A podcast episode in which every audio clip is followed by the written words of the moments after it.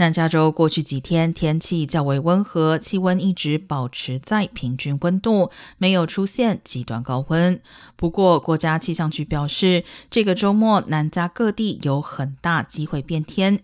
由于一个高压系统预计将携带湿气通过，周六晚间至周日清晨很可能出现雷阵雨。除了山区和沙漠地带可能有雨，圣盖博谷、圣佛南度谷，甚至靠近海岸的地区也有很大。机会出现降雨。另外，气象局提醒，周五空气品质依然在中等至良好之间摆荡，呼吸系统较为敏感的民众仍需特别注意。